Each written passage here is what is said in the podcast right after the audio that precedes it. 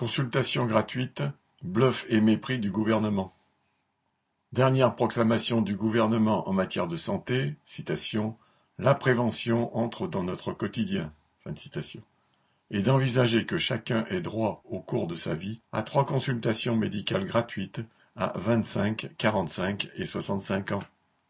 À 25 ans, il s'agirait de, citation, Faire le point sur les vaccins, l'activité physique, d'éventuelles addictions ou difficultés liées au début de la vie professionnelle. Fin citation. À 45 ans, ce serait pour faire, citation, un bilan sur l'activité physique et d'éventuels troubles de la santé mentale. Fin citation. Sans oublier le dépistage de maladies cardiovasculaires et de certains cancers. Enfin, à 65 ans, il faudrait assurer, citation, la prévention de la perte d'autonomie, le dépistage des cancers et de toutes les maladies qui peuvent être prévenues. Sans compter une dimension psychologique liée au départ à la retraite. Et le site du gouvernement annonce que, citation, Dès 2023, les Français pourront prendre rendez-vous pour ces consultations totalement remboursées par la sécurité sociale. Mais avec qui?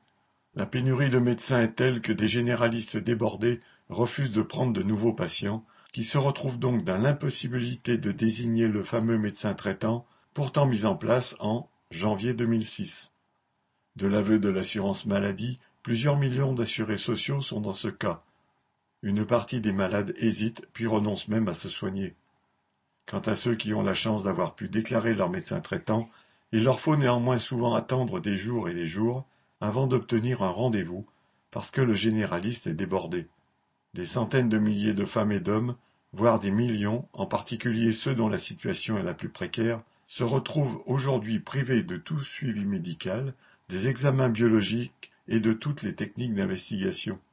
À qui le gouvernement espère-t-il faire croire que les médecins et les structures nécessaires qui vont avec vont tout à coup surgir pour renforcer le volet prévention du système de santé français? Entre guillemets. Sophie Gargan